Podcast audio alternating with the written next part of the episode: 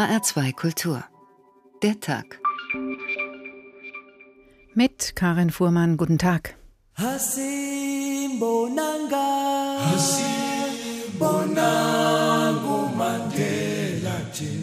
Fellow South Africans, our beloved Nelson Rolihlahla Mandela, the founding president of our democratic nation, has departed.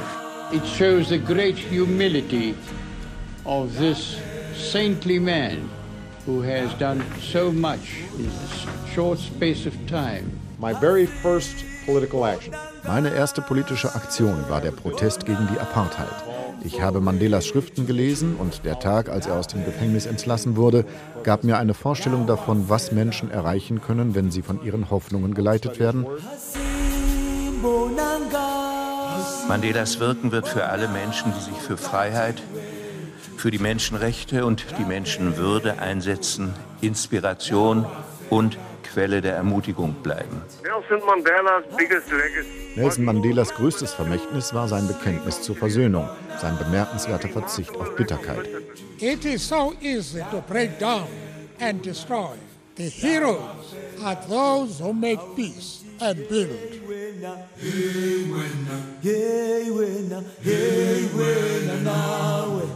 Sophie Vanini la siakula Große Worte finden die Großen der Welt nach dem Tod dieses großen Mannes. Der frühere südafrikanische Präsident und Friedensnobelpreisträger Nelson Mandela ist gestern Abend nach einem schweren letzten Jahr und fünf Monate nach seinem 95. Geburtstag gestorben.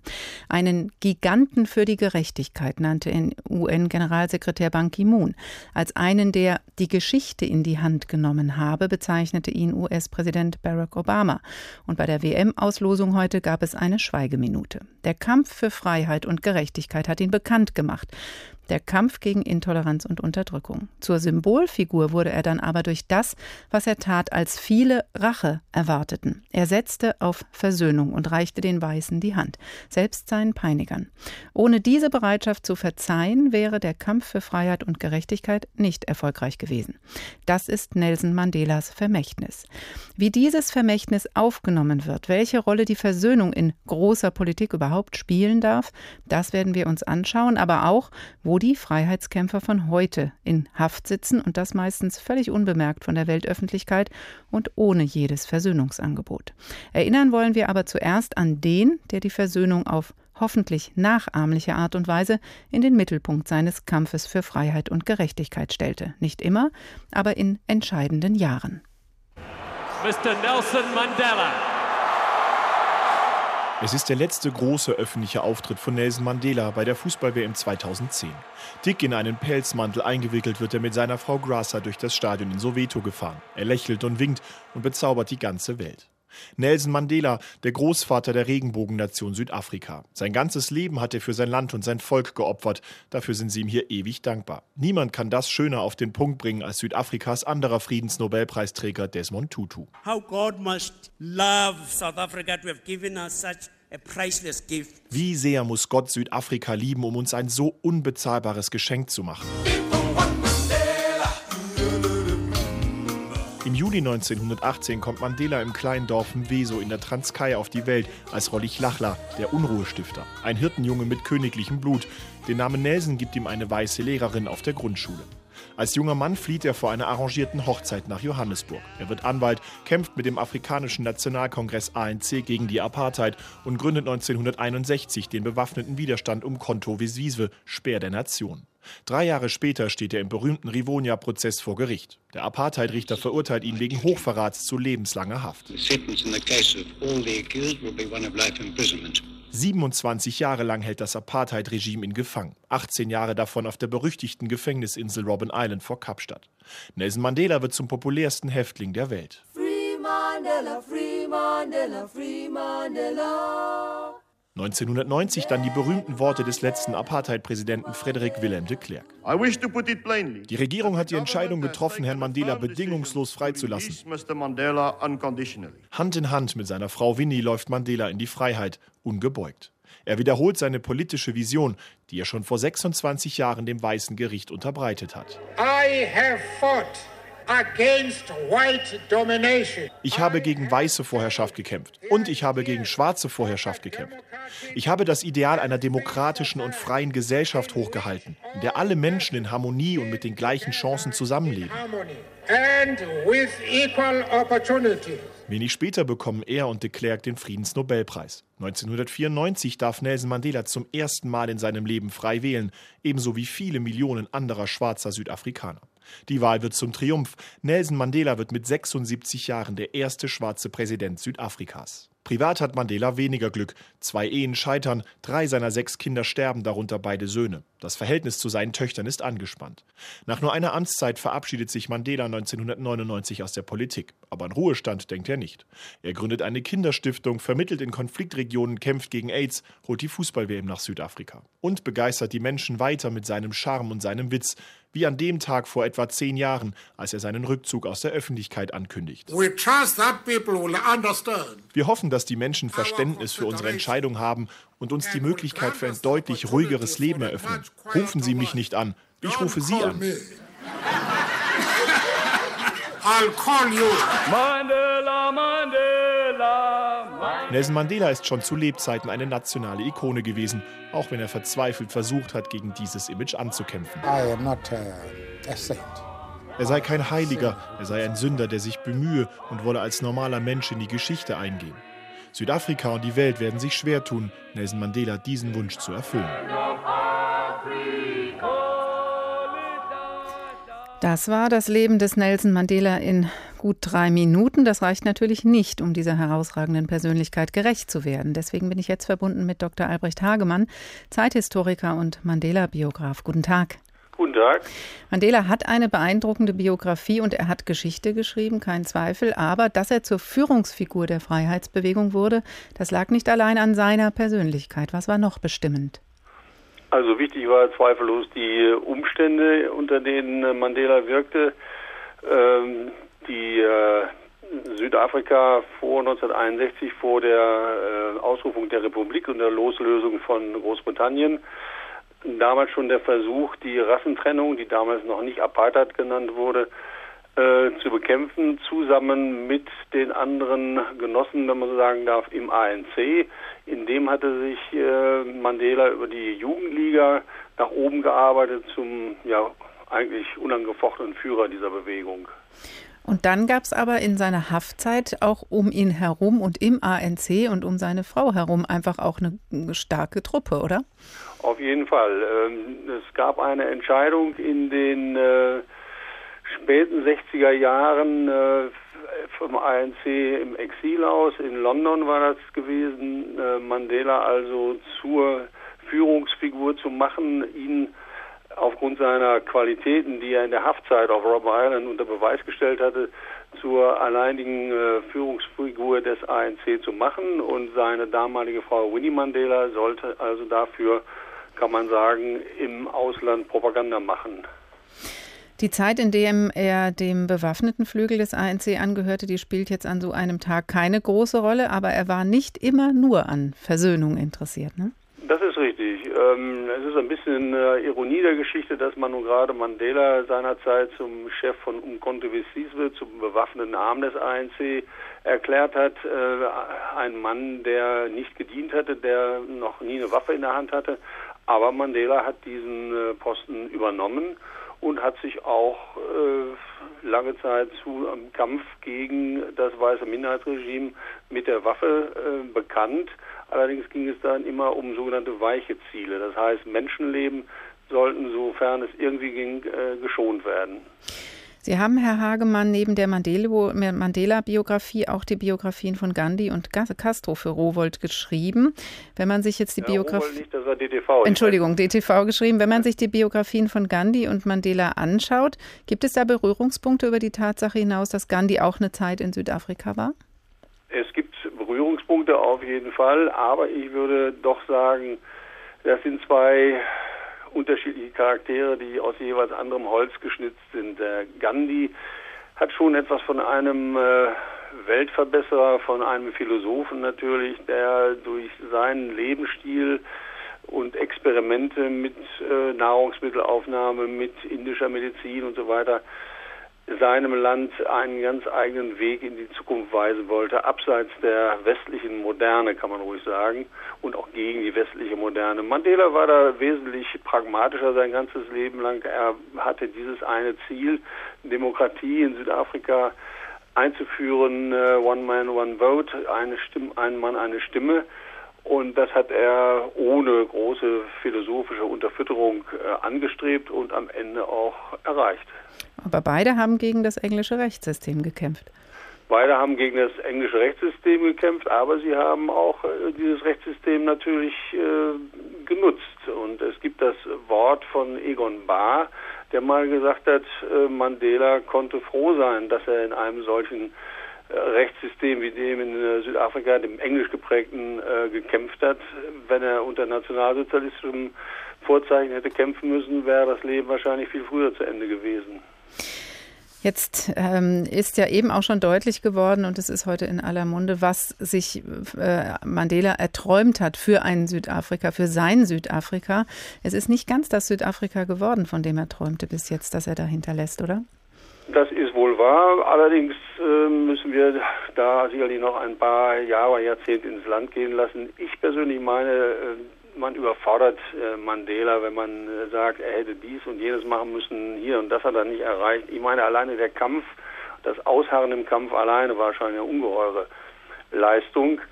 Ähm, allerdings muss man sagen, äh, die Zukunft Südafrikas ist nicht nur rosig. Ähm, es wird immer von der Regenbogennation gesprochen, ein Wort, das Mandela übrigens nicht geprägt hat diesem Wort eignet ja der Makel, dass die Farbe schwarz nicht vorkommt im Regenbogen, nebenbei gesagt. Und äh, ob die Zukunft Südafrikas äh, sehr harmonisch sein wird in den nächsten Jahren, müssen wir mal abwarten. Was glauben Sie, wie sich der ANC entwickeln wird in dem Zusammenhang? Weil auch da ist ja von Korruption die Rede und nicht nur von Stabilität und schon gar nicht nur von Versöhnung. Ja, der ANC steht unter großem Legitimationsdruck. Von ihm wird erwartet, dass er alles richtet und alles besser macht äh, als das, was die äh, weißen Regierungen vorher gemacht haben. Man kann den ANC für vieles kritisieren, aber er ist auf jeden Fall nicht untätig äh, gewesen in den letzten Jahren, was die Regierungsverantwortung anging, was den Kampf für bessere Lebensverhältnisse der breiten Bevölkerungsmehrheit angeht. Aber es bleibt natürlich noch wahnsinnig viel zu tun. Wie Mandela das wurde, was er war. Dr. Albrecht Hagemann, Zeithistoriker und Mandela-Biograf. Vielen Dank. Freiheit, Gerechtigkeit, Versöhnung, Mandelas Vermächtnis, der Tag in H2 Kultur. Mandela hat seinen Willen in seiner Zeit im Gefängnis nicht nur durch Sport gestärkt, er hat auch aus seiner Vision eines anderen Südafrikas Kraft geschöpft, wie er es selbst formulierte. Nachvollziehbar, auch im Gedicht von Alexander Puschkin aus dem frühen 19. Jahrhundert. Vergittert umschließt mich ein feuchtes Verlies. Ein Adler, dem Flügelpaar Freiheit verhieß, als düstrer Gefährte mein Fenster umkreist und blutige Beute in Klauen zerreißt. Dann wirft er sie von sich und schaut zu mir hin, als trügen wir beide das Gleiche im Sinn. Mir ist es, als riefen sein Blick und sein Schrei, Flieg mit mir hinaus, wir sind Vögel, und frei. Was zauderst du, Bruder? Komm mit zu den Höhen, die weiß hinter Wolken umbraust sind vom Föhn. Flieg mit über fernblaue Meere hinaus, dahin, wo nur ich und der Sturmwind zu Haus. Der Kampf für die Freiheit stand über allem, was Mandela tat. Für seine Haftentlassung haben aber auch viele, viele andere gekämpft. Freiheit, Gerechtigkeit, Versöhnung, Mandelas Vermächtnis, HR2 der Tag. Was bleibt von Nelson Mandela ist seine Biografie, ist die Erinnerung an seinen Kampf für Gerechtigkeit und gegen Unterdrückung und seine Fähigkeit zur Versöhnung, worüber wir gleich noch genauer sprechen werden. Was bleibt, sind aber auch Geschichten. Geschichten wie die, die sein weißer Bodyguard Rory Steen, der ihn Jahre jahrelang begleitete und beschützte, über Mandela erzählt. 1988 galt Mandela als Terrorist, so wurde er damals bezeichnet, zum Beispiel von Ronald Reagan und Margaret Thatcher. Und auch sein späterer Bodyguard teilte diese Sichtweise. Nelson Mandela ist ein Terrorist. Das war die klare Meinung von Rory Steen, als Mandela 1990 aus dem Gefängnis freigelassen worden ist. 18 Jahre als Polizist im Apartheid-Regime hatten Steen geprägt. Und auf einmal musste der weiße Chef der südafrikanischen Personenschützer mit den schwarzen Bodyguards von Nelson Mandelas Partei ANC zusammenarbeiten. Wir waren weiße Polizisten, die trainiert waren, schwarze Freiheitskämpfer, also Terroristen zu fangen. Und dann sollten wir plötzlich zusammenarbeiten. Das geht nicht so einfach. Schließlich muss man sich vertrauen, wenn man in einem Team als Personenschützer arbeitet. Aber Steen wurde sehr schnell klar, dass Mandela nicht nur kein Terrorist war, sondern jemand, der es ernst meint mit der Versöhnung zwischen schwarzen und weißen Südafrikanern. Es war während der Amtseinführung 1994. Mandela ist spät dran, Staatschefs aus aller Welt warten auf ihn, aber plötzlich steigt er aus seinem Auto aus und läuft auf einen Polizeioberst zu. Weiß, erfahren, alte Schule. Ein Mann, der während der Apartheid schon alles gesehen hat. Mandela streckt ihm die Hand entgegen und sagt, Colonel, wir sind keine Feinde mehr. Ihr seid jetzt die Polizei aller Südafrikaner. Und dieser alte Colonel fängt an zu weinen. Mandela klopft ihm auf die Schulter und sagt, schon okay, Colonel, das wollte ich Sie nur wissen lassen. Dreht sich um und geht dann zurück zu seinem Auto.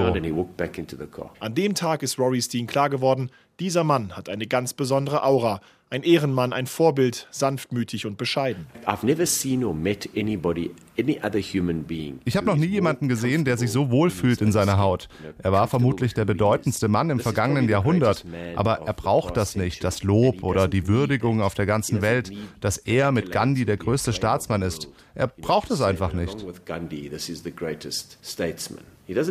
Fünf Jahre lang hat Steen Mandela begleitet und da auch die ein oder andere Macke von Nelson Mandela mitbekommen. Über eine Sache haben wir Personenschützer immer geschmunzelt. Er hat sein Bett immer selbst gemacht. Egal wo er war, zu Hause, im Hotel, sogar im Buckingham Palace. Er hatte eine unglaubliche Disziplin. Rory Steen, Nelson Mandelas Bodyguard, immer einen Schritt hinter ihm, immer bereit einzugreifen.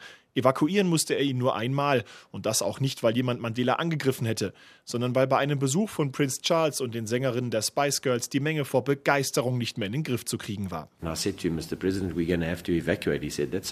Ich habe zu ihm gesagt, Herr Präsident, wir müssen Sie evakuieren. Und er hat geantwortet, ja, das ist okay. Wir sind zum Auto gehetzt und haben ihn da reingesetzt. Und wir haben Prinz Charles ins gleiche Auto gesetzt, weil seins von der Menge eingekesselt war. Und Stück für Stück haben wir das Auto aus diesem Chaos rausgeholt. Ende der 90er Jahre hat sich Mandela aus der Politik zurückgezogen und Rory Steen hat bei der Polizei aufgehört und seine eigene Sicherheitsfirma gegründet. Das ist fast 15 Jahre her, aber die Zeit mit Mandela hat Rory Steen bis heute geprägt. Wenn ich eines von ihm gelernt habe, dann, dass du kein Geld brauchst oder großen Besitz oder Macht, um glücklich zu sein. Du kannst glücklich sein, egal wie die Umstände auch sind. Jahrzehntelang eingesperrt sein, international geächtet, das prägt, auch wenn Mandela gleichzeitig für die Freiheitsbewegung zur Lichtgestalt wurde. Aber nach 27 Jahren Haft und zahlreichen Entbehrungen und Gewalterfahrungen versöhnlich auf die Peiniger von gestern zuzugehen, das ist das, was Mandela weltweit zur Symbolfigur hat werden lassen. Im Gespräch mit einem Biografen sagte Nelson Mandela einmal, ich arbeite heute mit denselben Menschen, die mich ins Gefängnis gesteckt, meine Frau verfolgt, meine Kinder von einer Schule in die andere gejagt haben und trotzdem sage ich, wir müssen die Vergangenheit vergessen und an die Gegenwart denken. Das klingt groß und ich denke, das war es auch. Dr. Volker Jung, Kirchenpräsident der Evangelischen Kirche in Hessen und Nassau, jetzt im Studio. Guten Tag. Guten Tag. To forgive and to forget. Unter dieser Losung stand schon Mandelas erste Rede nach seiner Freilassung 1990. Vergeben und vergessen. Das kann doch zur Gestaltung der Zukunft nur funktionieren, wenn man vorher auch gekämpft und gesiegt hat, oder? Sicher. Ähm, das war ja nun lebensgeschichtlich bei ihm so, dass er gekämpft hat und dann auch sicher das Gefühl der Befriedigung gehabt hat, ich habe das erreicht und dann aber trotzdem diese Größe zu haben und zu sehen, wirklich in die Zukunft geht's nur mit Versöhnung. Wirklich in die Zukunft geht's jetzt nicht, wenn ich aufrechne, wenn ich Vergeltung suche, sondern wenn ich nach vorne schaue, das ist schon eine persönliche Größe und Stärke, die auch sehr bewundernswert ist an Nelson Mandela. Das ist ja eigentlich nicht das, was man zuallererst mit einem Freiheitskämpfer verbindet. Da denkt man an Mut und Standhaftigkeit und diese Fähigkeit, versöhnend zu wirken. Ist das das, Sie sagen eben schon, das Wort groß, was ihn dann zu einer echten großen Persönlichkeit gemacht hat? Ich würde sagen, ja, das ist wirkliche Größe. Also Stärke, äh, Selbstbewusstsein ist vielleicht aber auch dann die Voraussetzung, wirklich versöhnend agieren zu können. Und das hat er offensichtlich entwickelt. Man muss sich das ja mal vor Augen führen, 27 Jahre im Gefängnis zu sein und ähm, darüber nicht zu verbittern. Äh, und dann dieses Gefühl, dann dieser Gedanke, ähm, jetzt bist du frei und den Blick nach vorne zu richten, das hinter sich zu lassen und einen neuen Weg zu suchen, wirkliche Größe. Also Selbstverletzung äh, seiner Selbstverletzung Natürlich. seiner Familie, dann nicht ja. in Rachegelüste zu verfallen und ähm, blind gewalttätig zu werden. Das ist auch, denke ich, das, was ihn so ja, sehr das, bewundernswert macht. macht, was ihn groß macht. Er hat selbst gesagt, wir haben es vorhin auch nochmal in dem Beitrag gehört, er sei kein Heiliger, er sei ein Sünder, der sich bemühe und hat gesagt, er will einfach nur einfach ein normaler Mensch sein und auch so gesehen werden, nicht so verherrlicht werden. Das klappt nicht so richtig, wie man sieht. Gründete dann sein Wille zur Versöhnung auch, also das klingt ja ja schon sehr religiös, die Sache mit dem Sünder. Klingt dieser oder gründete dieser Wille zur Versöhnung auch in einer religiösen Überzeugung? das ist bei Mandela ja so eine Sache. Also er hat ähm, eine methodistische Erziehung gehabt, ähm, war aber, glaube ich, selbst, hat sich selbst nicht als Christ verstanden. Ähm, aber trotzdem sind ja ganz viele Gedanken da. Natürlich zu sehen, ich bin kein Heiliger, ich bin ein Sünder, heißt ja auch immer eigene Grenzen zu sehen, eigene Grenzen zu erkennen, zu, diese Grenzen, zu diesen Grenzen auch zu stehen, Grenzen bei anderen Menschen zu sehen und zu erkennen, dass Leben immer bedeutet, ähm, dass man auch aneinander schuldig wird. Das sind zutiefst christliche Gedanken und nicht zuletzt der Gedanke der Versöhnung selber. Wie viel Platz hat denn dieser zutiefst christliche Gedanken normalerweise in der großen Politik?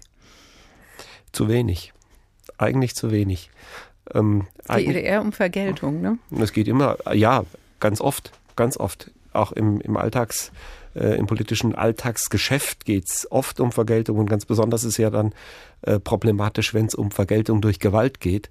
Und dabei ist eigentlich allen klar, mit Gewalt kommt man nicht voran. Das, was wirklich Frieden bedeutet und versöhnliches Zusammenleben bedeutet, erreicht man im tiefsten niemals durch Gewalt. Und ähm, da ist bei Mandela ja dann auch wieder der Gedanke der Gewaltfreiheit, mit dem er ja mal begonnen hat, äh, tragend geworden. Ähm, das kann man sich eigentlich nur wünschen, dass das in vielen Zusammenhängen Menschen immer wieder bewusst wird und dann auch dazu führt, Wege der Versöhnung wirklich zu suchen. Aber ich komme noch mal drauf zurück. Er hat ja eine Zeit gehabt, in der er auch in der Gewalt die Lösung gesehen hat. Ähm, insofern kann man natürlich sagen, Versöhnung geht besser aus der Position der Stärke heraus. Also wenn ich noch klein bin, in Anführungsstrichen, und sage, ich versöhne mich jetzt, ich verzeihe, dann komme ich nicht vom Fleck. Ja, natürlich. Ähm, deswegen, Versöhnung setzt immer auch eine starke Persönlichkeit voraus, die Versöhnungs die selbst ähm, bereit ist, sich zurückzunehmen und eben auch eigene Rachegelüste zurückzunehmen. Aber auch aus einer starken Position. Auch aus einer starken, heraus, auch aus mhm. einer starken Person, äh, Position, Position mhm. heraus, wie das dann natürlich der Fall war. Aber bei Mandela mh, hm, ist es ja so, dass er sich offensichtlich diese starke Position innerlich auch immer wieder erkämpfen musste. Ähm, das eine ist ja die äußere Seite, wann habe ich eine starke Position? Das andere ist, wann bin ich innerlich stark genug, auch wirklich versöhnungsbereit zu leben. Jetzt haben Sie als evangelische Kirche, Herr Jung, auch im Kampf gegen die Apartheid ja früh agiert. 1970 gab es das Programm zur Bekämpfung des Rassismus und Sie haben auch da schon zu Südafrika und zu der Bewegung den Kontakt äh, gesucht. Wie haben Sie oder wie einheitlich hat die Kirche damals auch gegen die Apartheid sich gestellt? Sie haben es richtig gesagt, 1970 war so ein Startsignal äh, des Programms des Ökumenischen Rates der Kirchen, übrigens auf unserem Kirchengebiet in Arnoldshain. Äh, begründet, ähm, Programm zur Bekämpfung des Rassismus. Das hat dann vieles nach sich gezogen. Kirchengemeinden, Frauengruppen, die sich engagiert haben, dann Ende der 70er Jahre vor allen Dingen in Aktionen kauft keine Früchte der Apartheid, ähm, bis hin zu einem Boykottaufruf im Kirchentag 1987 in Frankfurt, ähm, der sich gegen die Deutsche Bank richtete weil die Deutsche Bank mit dem Apartheidsregime Geschäfte machte. Das war natürlich auch in der evangelischen Kirche immer hoch umstritten. Und diesem Weg der evangelischen Kirche in Hessen und Nassau sind evangelische Kirchen auch nicht einheitlich gefolgt. Aber es hat dann auch noch gut 20 Jahre gedauert, bis Mandela frei war. Es hat noch 20 Jahre gedauert, bis Mandela frei war. Aber ähm, das kann man rückblickend ja doch auch als ein sehr ermutigendes Zeichen werten, dass es sich lohnt, auch manchmal dann unpopuläre Dinge zu tun. Und Probleme zu erkennen und nicht locker zu lassen, ähm, auch dann die Kontroverse und die Auseinandersetzung nicht zu scheuen, aber mit Blick auf Mandela immer mit dem großen Gedanken der Versöhnung. Die Versöhnung in der Politik. Dr. Volker Jung, Kirchenpräsident der Evangelischen Kirche in Hessen und Nassau. Ganz herzlichen Dank. Schön, dass Sie da waren im Studio. Ja. Freiheit, Gerechtigkeit, Versöhnung, Mandelas Vermächtnis, der Tag in HR2 Kultur. Manche kämpfen, manche beten um Gerechtigkeit, wie Viktor Jara in, diesen, in diesem Gebet eines Landarbeiters ist formuliert. Erhebe dich, der du lebst im Gebirge, das uns Wasser, Sonne und Wind bringt, der du den Lauf des Flusses lenkst, wie den Flug deiner Gedanken. Erhebe dich, sieh auf die Hände auch deines Bruders, der heranwächst in dieser blutigen Zeit. Und erlöse uns von dem Übel der Armut, denn dein ist das Reich, der Gerechtigkeit und der Gleichheit. Stürz mit der Kraft des Windes die toten Bäume, härte wie das Feuer den Lauf des Gewehres, dein Wille geschehe endlich also hier auf Erden, Deine Kraft und deine Kühnheit gib uns heute für den Kampf. Denn dein ist die Macht und die Menschlichkeit in Ewigkeit. Amen. Das Gebet eines Landarbeiters für mehr Gerechtigkeit. HR2 der Tag. Die Geschichte der Versöhnung in Südafrika ist eng verbunden mit der Einrichtung der Wahrheitskommission. Ab 1996 sollte mit ihr eine Vergangenheitsbewältigung begonnen werden, die politisch motivierten Verbrechen während der Apartheid untersucht werden. Unter dem Vorsitz des schwarzen Erzbischofs und Friedensnobelpreisträgers Desmond Tutu sollten die Täter von einst Aussagen zur Aufklärung beitragen. Als einen großen Schritt auf dem Weg zur Versöhnung sahen es die einen als Entlastung für die Täter die anderen. Klaus Stecker über die Arbeit der Kommission und die Kritik daran.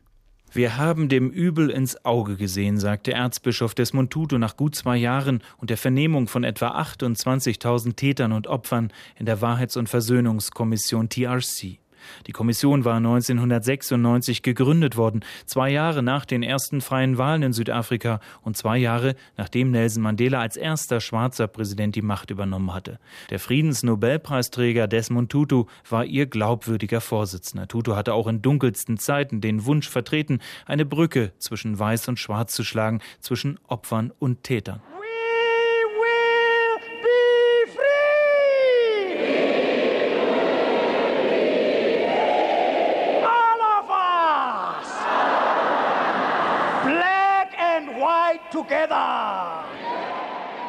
Diesem Ideal folgte die Kommission. Opfer sollten die Gelegenheit bekommen, ihre offen gebliebenen Fragen beantwortet zu bekommen von den Tätern, die sich Straffreiheit nur erkaufen konnten, indem sie Hintergründe, Komplizen, Befehlshaber sogenannter politisch motivierter Straftaten zwischen 1960 und 1994 rückhaltlos aufklärten. Ein beispielloses Unterfangen. Mütter saßen den Mördern ihrer Kinder gegenüber vor laufenden Kameras. Das Böse wurde materialisiert, bekam ein Gesicht. Aber nicht nur hehre Ideale trieben Mandelas afrikanischen Nationalkongress, auch die frühe Einsicht, anders einen politischen Machtwechsel nicht herbeiführen zu können. Denn in den Vorverhandlungen zu den ersten freien Wahlen 1994 hatte die weiße Gegenseite eine Generalamnestie für Polizei und Armee gefordert. Das ging dem ANC zu weit. Sein Gegenvorschlag Straffreiheit nur gegen Aufklärung. So kam die Wahrheitskommission zustande. Sie ist oft kritisiert worden, dass sie es den Tätern zu leicht machte. Ein paar reuevolle Bemerkungen, ein paar geheime Details, ein guter Anwalt und schwupps war die Amnestie gesichert und das schlechte Gewissen bereinigt. Aber Desmond Tutu verteidigt die Kommission bis heute.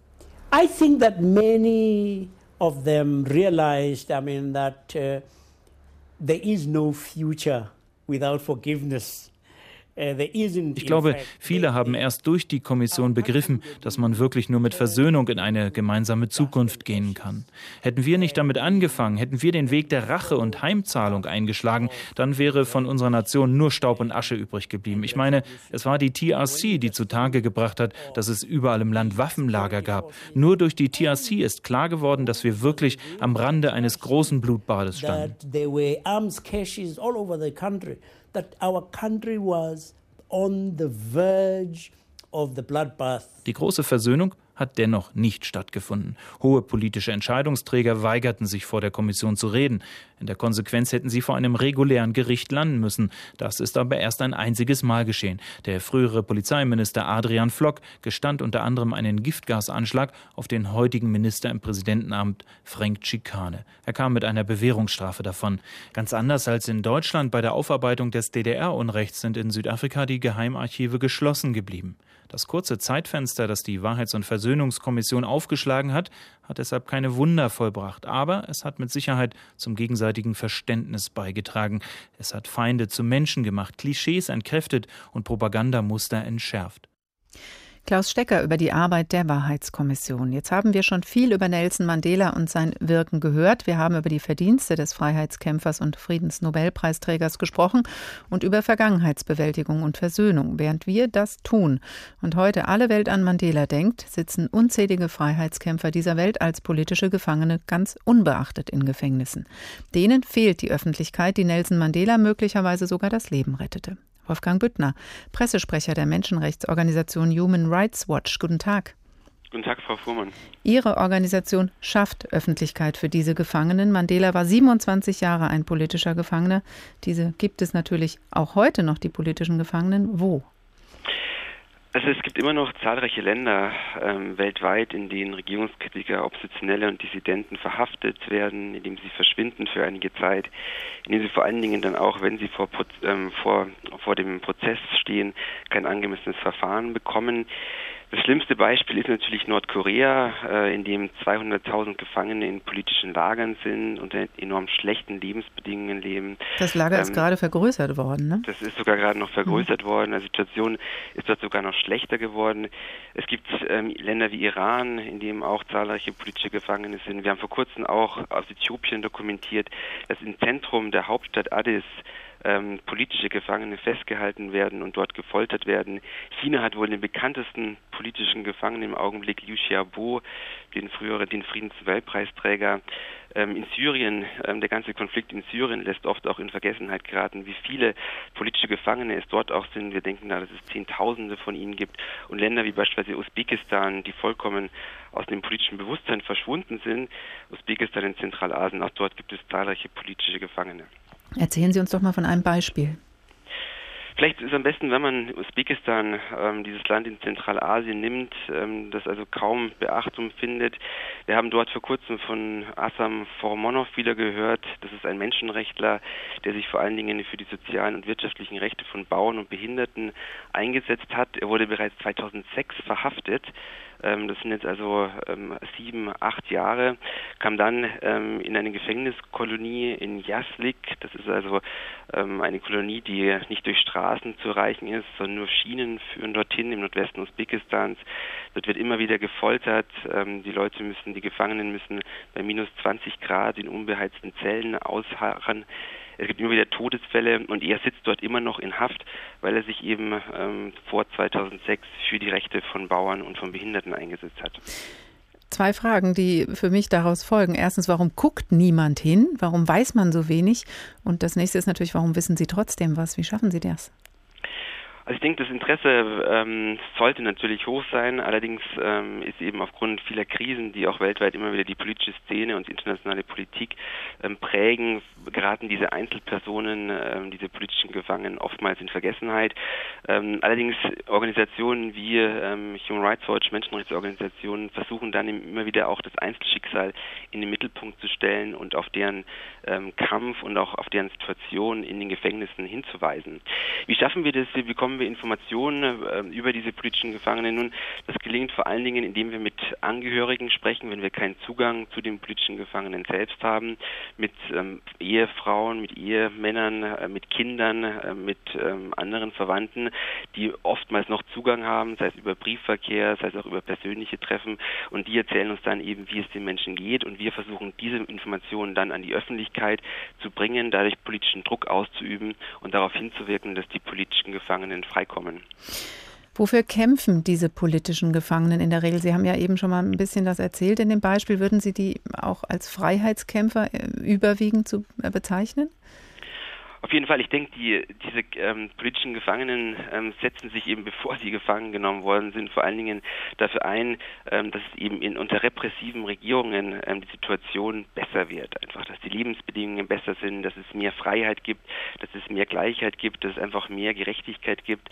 Die setzen sich im Grunde genommen für die Einhaltung und Achtung grundlegender Rechte, grundlegender Menschenrechte ein. Recht auf Würde, dass die Würde der Person einfach anerkannt wird, dass man auch ein angemessenes Gerichtsverfahren bekommt, wenn man ähm, vor Gericht steht, dass man seine Meinung äußern kann, aber auch, dass man Zugang zu Nahrungsmitteln hat, ähm, zu angemessenem Wohnraum und zu einer angemessenen Gesundheitsversorgung. Ich denke, das sind wirklich die wesentlichen Grundrechte dann eigentlich, ne? Für grundlegende Rechte, mhm. ja, die den Menschen zustehen.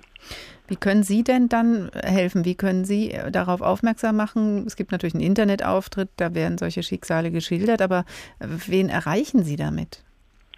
Also ich denke, einerseits versuchen wir natürlich strukturelle Veränderungen zu erreichen. Und das bedeutet, dass wir in engen Kontakt mit den Regierungen und auch mit den Parlamenten, mit internationalen Organisationen ähm, sind und auf die strukturellen Probleme in Ländern hinweisen, auf Menschenrechtsprobleme, aber eben gleichzeitig dann auch auf Einzelschicksale immer wieder hinweisen. Und das ist uns eben schon auch immer wieder gelungen, dass wir einzelne Personen ähm, aus Ländern rausbekommen. Ähm, in Deutschland beispielsweise ist uns das gelungen mit einer Menschenrechtsaktivistin aus aus Usbekistan wieder Niasova, ähm, die dann auch mit Unterstützung der Bundesregierung, das muss man sagen, die Möglichkeit bekommen hat, nach Deutschland zu kommen. Hm, aber erst dann haben Sie die Möglichkeit, irgendwie Druck auszuüben, oder? Ja, genau, dann haben wir die Möglichkeit, auf jeden Fall Druck auszuüben.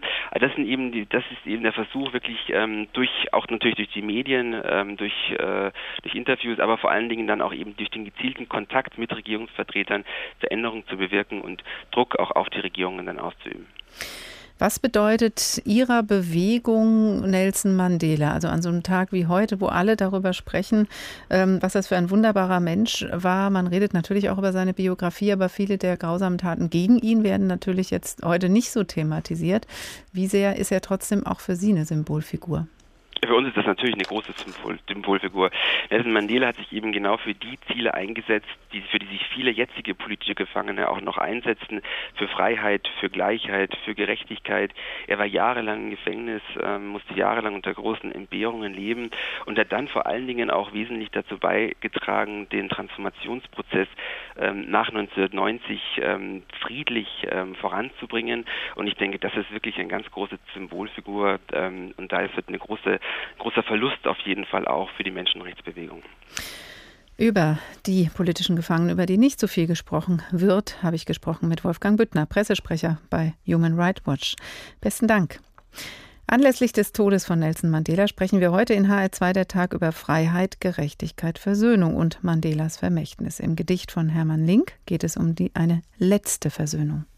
Hast du niemals noch begleitet einen Menschen, müd und bleich, über den schon ausgebreitet sein Gespinst, das Schattenreich? Hast du nie den Puls empfunden, der dem Tod entgegenschlägt, bangend nie gezählt die Stunden, die ein Leben noch erträgt? Jedes Wort, wie wird es teuer, das so sanft und unbewusst und im letzten Seelenfeuer ausspricht, die gequälte Brust? Offen, und zugleich geschlossen liegt solch Leben vor uns da, mild von feuchtem Glanz umflossen, denn durch Tränen sieht man ja. Alles ist versöhnt, verziehen, alles gut und beigelegt, wie die letzten Schatten fliehen, wenn aufs Tal die Nacht sich legt. Freiheit, Gerechtigkeit, Versöhnung, Mandelas Vermächtnis der Tag in HR2 Kultur. Gestern Abend ist der Freiheitskämpfer und ehemalige südafrikanische Präsident Nelson Mandela gestorben. Und wie reagiert Südafrika auf den Tod von Nelson Mandela? Er starb in seinem Haus in einem Johannesburger Vorort. Es gab Zeiten, da wurde befürchtet, dass Mandelas Tod alte Wunden wieder aufbrechen lassen könnte. Im Moment sieht es in Südafrika erst einmal nicht danach aus. Nach dem Tod ihres großen Idols beschwören und viele Südafrikaner die Vision der Regenbogennation. Und im Moment sind sie vor allem traurig. Noch einmal ein Bericht von Jan Philipp Schlüter aus Südafrika. Fellow South Africans, Our beloved Nelson Rolihlahla Mandela has departed. Mit diesen Worten informiert Präsident Jacob Zuma um kurz vor Mitternacht live im Fernsehen und im Radio die Südafrikaner über den Tod Nelson Mandelas. Mandela sei um 20.50 Uhr im Kreise seiner Familie friedlich entschlafen. Die Nation habe ihren bedeutendsten Sohn verloren, das Volk seinen Vater. Our nation has lost its greatest son. Our people have lost es hatte schon am Abend Gerüchte um den Zustand Mandelas gegeben, weil sich seine Familie bei ihm versammelt hatte. Wenig Stunden später war dann klar, Südafrika hat den Vater der Regenbogennation verloren. Zum Abschluss seiner Ansprache sagte Präsident Zuma: Wir werden dich immer lieben, Madiba. Möge deine Seele in Frieden ruhen. We will always love you, Madiba. May your soul rest in peace. Die ganze Nacht über haben sich Hunderte von Menschen vor dem Haus von Nelson Mandela im Johannesburger Stadtteil Hauten versammelt. Alle Hautfarben sind vertreten, alle Altersgruppen. Manche sind sogar im Schlafanzug gekommen. Die zwölfjährige Raffaela hat schon geschlafen, als ihre Mutter sie nachts um zwei geweckt hat. Als sie mich geweckt hat, dachte ich, ich träume. Dann habe ich gedacht, ich müsste zur Schule. Aber dann hat sie gesagt, Mandela ist tot. Die Menschen trauern um Tata Madiba, wie sie ihn liebevoll nennen. Sie feiern ihn aber auch für das, was er für Südafrika und die Menschen hier erreicht hat. Ich habe zu einer Zeit gelebt, in der wir Schwarz nicht wählen durften. Als wir es dann durften, war es wunderbar. Als er Präsident war, war es großartig. Unser Land muss immer kämpfen, aber durch sein Vorbild werden wir nur stärker. Manche halten Kerzen in der Hand und sind in sich gekehrt, einige legen Blumen und Briefe ab. Aber die meisten Menschen singen, tanzen, beten und preisen Nelson Mandela, den Vater des neuen Südafrikas.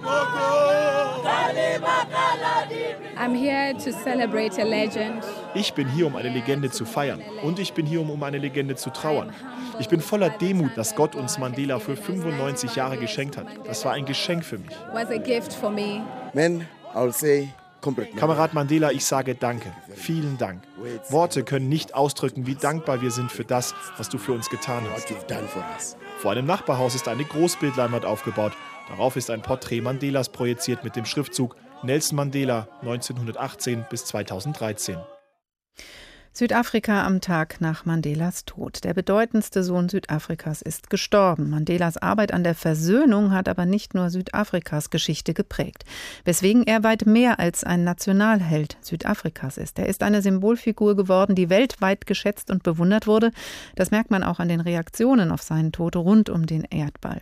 Wir haben schon darüber gesprochen, wer und was um ihn herum auch dafür gesorgt hat, dass er das wurde, was er war ein Held. Professor Herfried Münkler, Politikwissenschaftler an der Humboldt-Uni Berlin. Guten Tag. Guten Tag. Sie haben den Begriff der postheroischen Gesellschaft geprägt als eine Gesellschaft, die sich über Arbeit, Tausch, Aussicht auf Wohlstand definiert, anders als die heroische, in der Opfer und Ehre noch eine große Rolle spielen. Die Reaktionen auf Mandelas Tod zeigen, auch die postheroische Gesellschaft hat Helden. Zeugt das von einer Sehnsucht? Zeugt von einer Sehnsucht. Ich glaube auch, dass die postheroische Gesellschaft Helden braucht. Das heißt ja auch nicht, ähm, dass es keine Helden gibt, äh, wenn wir in einer postheroischen Gesellschaft leben, sondern es heißt zunächst einmal, dass die Zumutung des Heroischen nicht auf alle, in der Regel jedenfalls lange Zeit männlichen Angehörigen dieser Gesellschaft zwischen 18 und 30, 35 Jahren äh, herangetragen wird. Das macht, glaube ich, den Unterschied. Also postheroische Gesellschaften können durchaus Helden feiern. Sie tun das auch, nicht die Deutschen, aber ich würde sagen, die französische Gesellschaft ist durchaus auch eine postheroische Gesellschaft, aber sie hat ihren Opferkult, der sich um den Ersten Weltkrieg dreht. Aber die heroischen und die postheroischen Gesellschaften der Welt scheinen ja Mandela gleichermaßen als Helden zu begreifen. Ja gut, das liegt äh, daran, dass er zu den wenigen Figuren gehört, die im Verlaufe des 20. Jahrhunderts sozusagen sauber geblieben sind im Befreiungskampf ihrer Völker. Die anderen, äh, viele der afrikanischen zumal Partisanenführer, die haben so lange gelebt, dass sie hinterher sich als ausgesprochen korrupt und machtgierig herausgestellt haben. Und selber autoritär wurden. Und selber mhm. autoritär wurden. Und äh, das gilt in mancher Hinsicht natürlich auch für Mao Zedong, bei dem zwar nicht nur autoritär, sondern gelegentlich auch schrecklich. Und äh, Mandela ist äh, einer der wenigen, bei dem man sagen kann, das ist eine stabile Identität. Das äh, ist auch äh, für Südafrika von großer Wichtigkeit. Man muss nicht darüber streiten, wer er war. Das ist klar und eindeutig und darüber äh, stimmen die Menschen dort überein. Also insofern ist auch die Umgebung von Südafrika oder der Rest der Welt bereit, das ohne weiteres zu akzeptieren. Der Kampf von Nelson Mandela für Freiheit und Gerechtigkeit hat natürlich in einer Zeit der Unterdrückung und des Rassismus in Südafrika begonnen. Wir leben hier in einer hier und heute in einer ganz anderen Gesellschaft, muss man sagen. Was zählt uns dann Freiheit und Gerechtigkeit noch? Verliert es an Wert, wenn man denkt, ja, wir haben es ja? Ja, das, was selbstverständlich ist und was nicht äh, erkämpft ist äh, und beziehungsweise das Erkämpftsein noch in unmittelbarer Erinnerung äh, das äh, hat natürlich äh, nicht diese Wertigkeit innerhalb der gesellschaftlichen Diskussion, das ist klar. Ähm, deswegen hat auch Jefferson gemeint, der Baum der Freiheit müsse gelegentlich mit dem Blut der Demokraten gedüngt werden. Also er hatte sozusagen vor Augen, dass man Freiheit immer wieder aufs Neue erkämpfen muss. Und zwar nicht nur gegen äußere und innere Feinde, die die Freiheit wegnehmen wollen, sondern auch gegen eigene Nachlässigkeit, eigene Gewohnheit und zu sagen, das Verlieren des Bewusstseins des Werts der Freiheit. Es gab eine Umfrage der Quant-Stiftung, äh, Herr Münkler. Darin haben sich 42 Prozent der Befragten dafür ausgesprochen, dass jeder in Freiheit leben und sich ungehindert entfalten kann. Und 43 Prozent halten das für wichtiger, dass man sicher leben kann und vor Brechen und vor Verbrechen und Anschlägen geschützt ist. Diese Diskussion um Freiheit wird ja bei uns heute häufig versus Sicherheit geführt. Kann man das überhaupt als Gegensatzpaar begreifen und wie gefährlich ist das vielleicht auch? Ich würde das nicht als Gegensatzpaar begreifen. Ähm, es gibt Konstellationen, in denen die Frage Freiheit versus Sicherheit sozusagen alternativ ist, aber in der Regel ist ein äh, doch beachtliches Maß an Sicherheit die Voraussetzung dafür, dass man in Freiheit leben kann. Also wenn wir uns äh, permanent umschauen müssen, ja, wenn wir uns gewissermaßen nach dem Vorbild des amerikanischen Südens äh, äh, bewaffnen um unsere Freiheit erstens ausleben zu können und zweitens sie auch genießen zu können, dann ist das sicherlich eine sehr prekäre Freiheit. Also in unserem kontinentaleuropäischen Verständnis gehören eigentlich Freiheit und Sicherheit zusammen. Und wenn man diese Sicherheit auch akzentuiert als eine Form von sozialer Sicherheit, dann ist der Wohlfahrtsstaat gleichsam die andere Seite des Verfassungsstaates, jedenfalls in unserer Vorstellung. Aber häufig wird ja im Moment, wenn es gegeneinander gesetzt wird, Freiheit versus Sicherheit, da geht es um die Selbstbestimmung über zum Beispiel die Herausgabe von Daten. Aktuell in der NSA-Debatte auch immer wieder. Also ist, ähm, wenn argumentiert wird, das ist gut für eure Sicherheit, dafür müsst ihr auch eben diese Freiheit über eure Daten selbst zu bestimmen aufgeben, dann geht es doch schon an die Freiheit ran. Ja, in mancher Hinsicht ist das wohl wahr, nicht? Aber hm, wenn man über Freiheit spricht und so allgemein über Freiheit spricht, dann verschwindet gewissermaßen der Umstand, dass es natürlich auch Leute gibt, die die Freiheit ausnutzen, um die Freiheit zu zerstören. Das ist eigentlich etwas, was die Deutschen in der Auseinandersetzung mit ihrer Geschichte ganz gut wissen und ganz gut kennen, sehr viel besser vermutlich als andere. Und äh, dieses Problem des Gebrauchs von Freiheit zum Zwecke ihrer Zerstörung ist natürlich in unserer Gesellschaft ein Problem des nationalsozialistischen Untergrunds, ein Problem von Islamisten und allen möglichen mehr, nicht? Und von daher gibt es natürlich auch eine Erfordernis, die Freiheit gegen die Feinde der Freiheit zu schützen, unter der Voraussetzung, dass eben diese Feinde Freiheit ausnutzen, um Freiheit zu, zu zerstören. Helden in der postheroischen Gesellschaft und die Freiheit in der freiheitlich-demokratischen Grundordnung. Professor Herfried Münkler, Politikwissenschaftler an der Humboldt-Uni Berlin. Ganz herzlichen Dank.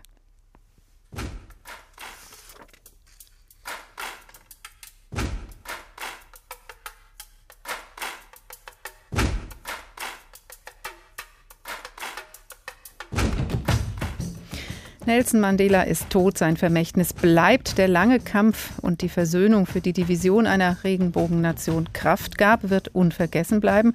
Und hoffentlich gehen seine Nachfolger verantwortlich mit diesem Erbe um. Wie sehr die Welt Anteil nimmt an diesem Tod, ist nicht nur in den Reaktionen heute zu spüren. Auch am Dienstag wird das bei der Trauerfeier in Johannesburg zu sehen sein und am 15. Dezember bei dem Staatsbegräbnis. Das war der Tag für heute und für diese Woche. Das Tagteam dieser Woche verabschiedet sich. Angela Fitsch, Rainer Dachsel, Barbara Henke, Claudia Sauter und Dorothea Schuler. Ich heiße Karin Fuhrmann und wünsche Ihnen einen schönen Abend, der mit einem Song beginnt, den ihm schottische Unterstützer schenkten. Nelson Mandela reiste kurz nach seiner Freilassung nach Glasgow, um sich persönlich zu bedanken für die kräftige Unterstützung aus Schottland. Die Willkommensmusik dazu verfasste Blair Douglas und die klang dann so.